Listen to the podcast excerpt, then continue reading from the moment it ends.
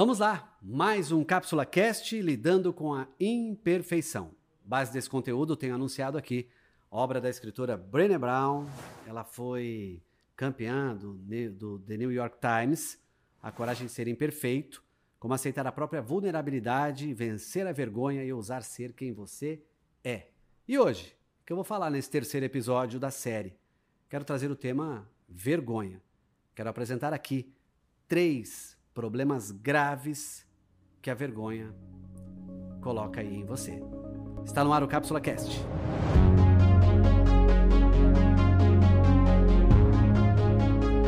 Vamos lá? No ar o Cápsula Cast, já anunciei para você que vamos falar hoje sobre o tema vergonha. E quando a gente vai falar de vergonha, eu quero começar com uma frase que eu extraí do livro já da Brené Brown, que diz assim, ó: "O assassino mais perigoso da inovação tem nome. Ele se chama vergonha. Se você quer inovar, a vergonha não pode fazer parte do seu dia a dia. Vou falar até na outra câmera aqui. O assassino mais terrível, mais desesperador da sua inovação chama-se vergonha. Por que, que uma pessoa ela simplesmente não inova? Porque ela tem vergonha. Uma vez eu estava fazendo um, um, teste de ideias da minha equipe. Eu falei, vamos fazer aí um brainstorming, a famosa é, chuva de ideias, toró de ideias. E aí eu perguntei, quando o assunto é redondo, o que, que te vem à mente? Aí todo mundo colocou que era comum, né? E o que, que era comum? Ah, o comum era bola, lua cheia, prato, o mais comum. Eu falei, não, quando o assunto é redondo, o que te vem à mente? Aí o pessoal não entendia muito bem. Eu falei, ó, dá para escrever mais 70 palavras. E quem tinha escrito muito tinha escrito 12. Sabe o que, que eles tinham? Vergonha de expor uma ideia. E essa ideia ser ridicularizada. O que, que poderia ser inovação quando o assunto é redondo, que te vem à mente? Um churrasco arredonda a vida, família, amigos, férias, tudo isso é redondo. E aí as pessoas falaram: Nossa, por que, que você não falou isso antes? Eu falei, porque eu queria que vocês entendessem que para ter criatividade não pode ter julgamento, não pode ter vergonha. Pense que às vezes a vergonha está matando aí a sua inovação. Eu quero apresentar para você três problemas graves trazidos pela vergonha. Se você não é ainda inscrito aqui no canal, se inscreva agora, mande aí o sininho, ou mande não, né? Acione o sininho, ou mande esse conteúdo para outras pessoas para que muitos possam acessar e saber mais sobre esse tema. Primeira questão que é um problema quando se tem vergonha e não assume a imperfeição é a atrofia cerebral. O que é atrofia cerebral? Será que é teu cérebro ir murchando? Não, ele não vai mudar de tamanho. Mas atrofia cerebral é pensar comum. É a tragédia dos comuns. É como você dizer assim: Hoje é dia de ir naquela pizzaria e todo mundo pensar o mesmo que você. Isso é tragédia dos comuns. É, vou pegar essa rua aqui porque essa rua aqui ela não deve estar lotada de gente na hora do pico, na hora do trânsito mais intenso. E todo mundo pensou igual você. Sabe por quê? Todos estão atrofiados em seus cérebros porque estão, na verdade, com vergonha de arriscar um endereço novo, um caminho novo, uma ideia nova. Sabia que atrofia cerebral é fazer o que todo mundo faz porque não quer arriscar, porque tem vergonha? Faça mesmo que você tenha vergonha. Ok? Dois. Quando você tem vergonha demais, você está abrindo de cara um espaço enorme para a timidez. Vamos pensar no seguinte: tímidos, eles vão alcançar os melhores postos? Tímidos, serão reconhecidos pelo que fazem?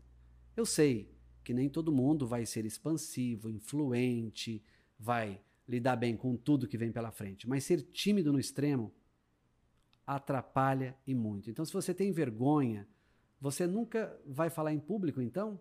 Se você tem vergonha, você nunca vai abrir uma reunião na sua empresa? Significa que você nunca vai ser, talvez, visto pelo né, seu chefe. Vai ter dificuldade do teu chefe te perceber. Você é tímido? Você é tímida?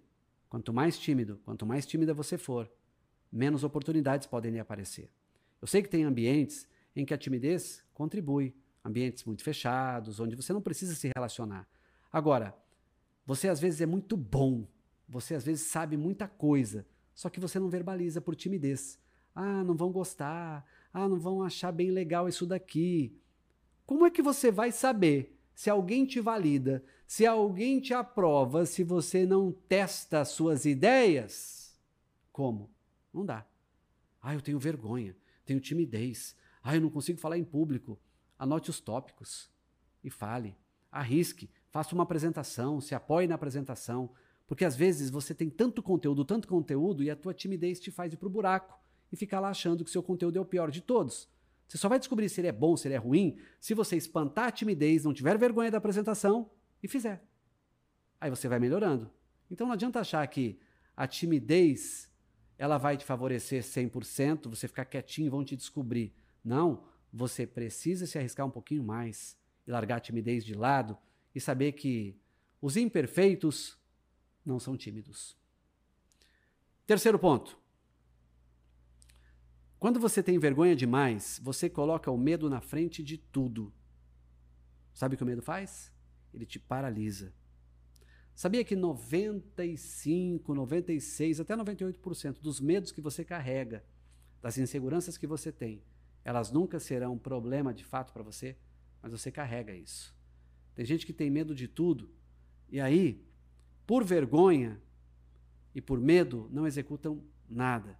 O medo paralisa, nos adoece, nos dá um sentimento péssimo de incompetência.